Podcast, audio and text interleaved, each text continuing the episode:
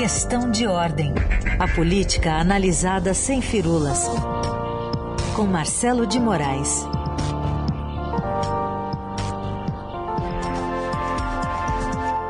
Marcelo de Moraes está conosco e andou circulando por Brasília ontem, até porque participou desse evento aí cheio de pompa, né, de filiação do ex-ministro da Justiça Sérgio Moro ao Podemos. Tudo bem, Marcelo? Bom dia.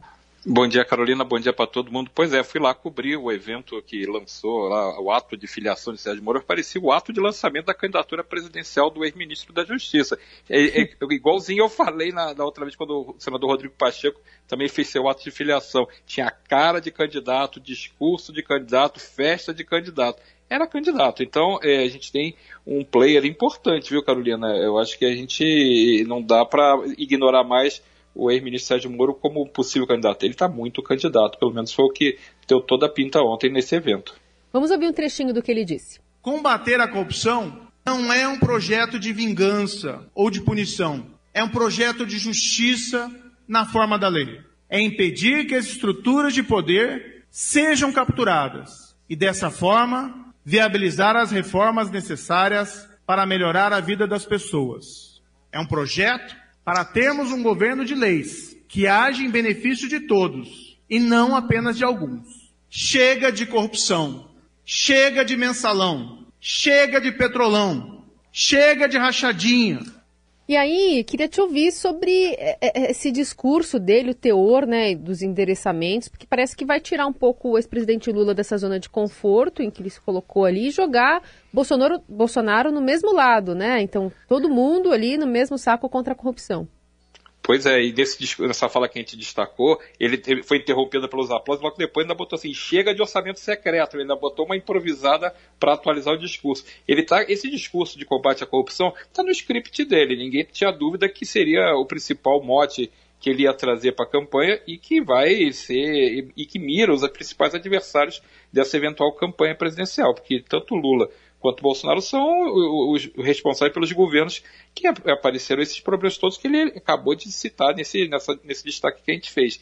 Então ele vai é, ser esse defensor do combate à corrupção, vai tentar trazer aquele discurso de volta do Lava Jato, mas Carol, ele trouxe novidades hum. ontem na, na, nessa fala dele porque ele fez um, um, ele abriu esse leque para não ser só considerado um candidato do combate à corrupção, ele trouxe coisas importantes como economia, como combate à, à pobreza. pobreza ele, né? Essa questão da pobreza foi, eu acho que foi a principal novidade de todo o discurso que ele vinha falando, porque ele fez uma proposta concreta. É, a gente fica procurando assim, ah, mas por que, eu vou votar nesse candidato? Por que eu vou votar naquele candidato? Eu sempre digo, o candidato para ganhar voto precisa ter alguma bandeira, precisa destacar alguma coisa. O Lula sempre se destacou por esse combate ao problema social. O Fernando Henrique se destacou pelo, pela estabilidade da economia. Então, se tem um, um, o Bolsonaro veio com a antipolítica, mas veio com uma coisa muito séria de, de acabar com a, a corrupção. Ele surfou nessa onda até a do Sérgio Moro. Então você tem que ter uma bandeira. E Sérgio Moro trouxe uma bandeira além do combate à corrupção, que foi dizer que ele vai propor uma força-tarefa para erradicar a pobreza no Brasil, erradicar a miséria no Brasil. Ah, como é que faz isso? Isso é promessa, isso é gogó? É, isso é outra história. Uhum. Ele, durante a campanha, ele vai começar a descrever o que, que ele pretende para isso. Mas ele falou assim: será uma força-tarefa permanente, atuará como uma agência independente e sem interesses eleitoreiros. Então, assim, é, é uma bandeira. Se ele vai conseguir concretizar ou se vai ser só discurso vazio, é o que a gente vai ver durante a campanha, se realmente, como tudo indica, se confirmar a campanha dele. Agora, ele trouxe também fala importante de economia, que era uma coisa também que Sérgio Moro nunca foi associado. Uhum. Mas não dá para você ser candidato a presidente sem falar de economia. Então ele, ele fala, ele defendeu o livre mercado, defendeu livre, livre iniciativa, falou de privatização de empresa que não funciona, empresas estatais que não funcionam. Então ele traz uma atualizada e, e uma amplitude maior para o discurso que é o receituário que um candidato à presidência precisa ter, né, Carol? Uhum. E aí, é, o que, que ele acena para os decepcionados, os é, descolados agora do, do presidente Bolsonaro que o apoiaram na, na eleição? Pois é, ele traz aquele discurso de combate à corrupção que foi abandonado, como ele destacou bastante. Ele fala da parte da participação dele no governo, que é uma vacina que ele está colocando dentro da, da, dessa campanha dele, né? Porque ele fez parte do governo Bolsonaro, ele foi ministro da Justiça, ele aceitou entrar no Ministério da Justiça e depois acabou saindo. Então ele diz que foi boicotado, ele fala no discurso que foi boicotado, que ele não pôde combater, não teve os instrumentos para combater. Mas acendam militares ali também, né? fez aceno aos militares, é, inclusive tinha a presença do general Santos Cruz, que uhum. foi ministro também de Bolsonaro. Aliás, tinham três, três, eram três ex-ministros de Bolsonaro: Moro, uhum. Santos Cruz e Luiz Henrique Mandetta. Ah, é. os, três, os três estavam na plateia. E um monte de ex-deputado bolsonarista. Tinha muita gente que votou em Bolsonaro, se decepcionou, que apoiou Bolsonaro e que estava lá na, na plateia desse ato de filiação. Mas Bolsonaro fez, o, o Moro fez também um, um aceno importante à, àquela coisa mais conservadora, os valores da família. Hum. Ele fala assim: precisamos proteger a família brasileira contra a violência, contra a desagregação, contra as drogas que ameaçam nossas crianças, jovens e adultos.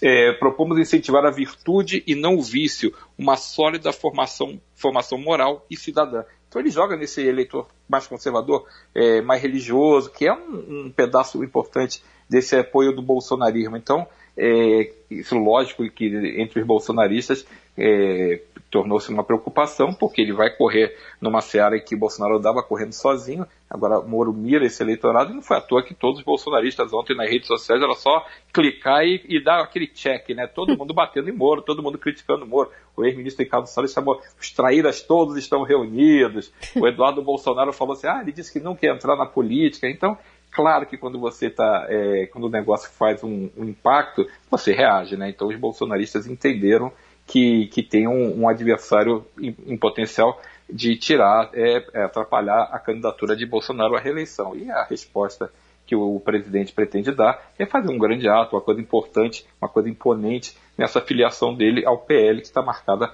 para o dia 22. Ele quer também bater seu bumbo, né? Porque até agora é, a turma que está se lançando aí no jogo está meio que jogando sozinha, né? Todo dia tem uma, uma pré-candidatura sendo lançada. Só que essa de Sérgio Moro tem uma diferença. Ela aparentemente está ganhando uma atração nas pesquisas. Aconteceu uma pesquisa daquela Quest, né, que aparece Sérgio Moro com 8%. Então já seria um, uma largada é, que não dá para ignorar. Então, esse cenário. Mais que Ciro Gomes, não? Mais que Ciro Gomes, que aparece com 6%. Então hum. você começa a ter uma, uma, uma, mudança nesse quadro. Ainda tem um movimento importante para ser feito na terceira via nos próximos dias, que é a disputa das prévias do PSDB, onde vai sair também um nome para esse, esse cenário. Então você tem provavelmente João Dória e Eduardo Leite ali são os protagonistas dessa disputa. A partir do dia 21 você tem esse resultado, se for definido em primeiro turno, e aí tem também uma bateção de bumbo importante desse pré-candidato Tucano, que também pode mexer com esse cenário. Então Bolsonaro está começando a, a, ser cercado por todos os lados de adversário. E eu estou dando de barato a candidatura do Lula, que é essa aposta, né? E, e, que lidera as pesquisas. E nessa mesma pesquisa da Quest, estava muito na frente, estava muito descolado de Bolsonaro. Uma diferença tipo 48 a 21, quase vencendo no primeiro turno. Então tem um, um cenário aí, falta muito tempo ainda para eleição, mas tem um cenário muito preocupante para o Palácio do Planalto e que ontem né, não ajudou em nada para o Planalto esse ato de filiação de Sérgio Moro com esse tom todo de, de candidato e, e, correndo justamente num eleitor que era o que levou Bolsonaro à vitória em 2018. Muito bem, Marcelo de Moraes também falando um pouco dessa avenida que é a terceira via até ainda o ano que vem, mas muita coisa acontecendo já desde agora. Pois Marcelo, é, obrigado. Oi. É, não, é isso mesmo. É, é, era só para é só destacar que é, essa questão da terceira via, o próprio Moro falou disso. Né? Nós todos sabemos que em um momento temos que nos unir para uma tarefa maior com cada uma dessas pessoas envolvidas. Precisamos nos unir em torno de um projeto. Então é Depende isso. do ego também, via. né? Agora que você falou o ponto certo, uhum. Carol. Este ego é um problema em campanha. Mas aí eles têm 11 meses, aí 10 meses para administrar e, e, conseguir montar pelo menos uma candidatura. Até porque o eleitor que vai escolher, né? Sim. Se o eleitor se, se, pulverizar, eles não chegam a lugar nenhum. Se eles conseguirem alguém se destacar, aí os outros acabam indo por gravidade, né, Carol? Valeu, Marcelo. Até semana que vem, terça-feira, né? Até semana que vem, Carol. Bom dia para você e para todo mundo. É.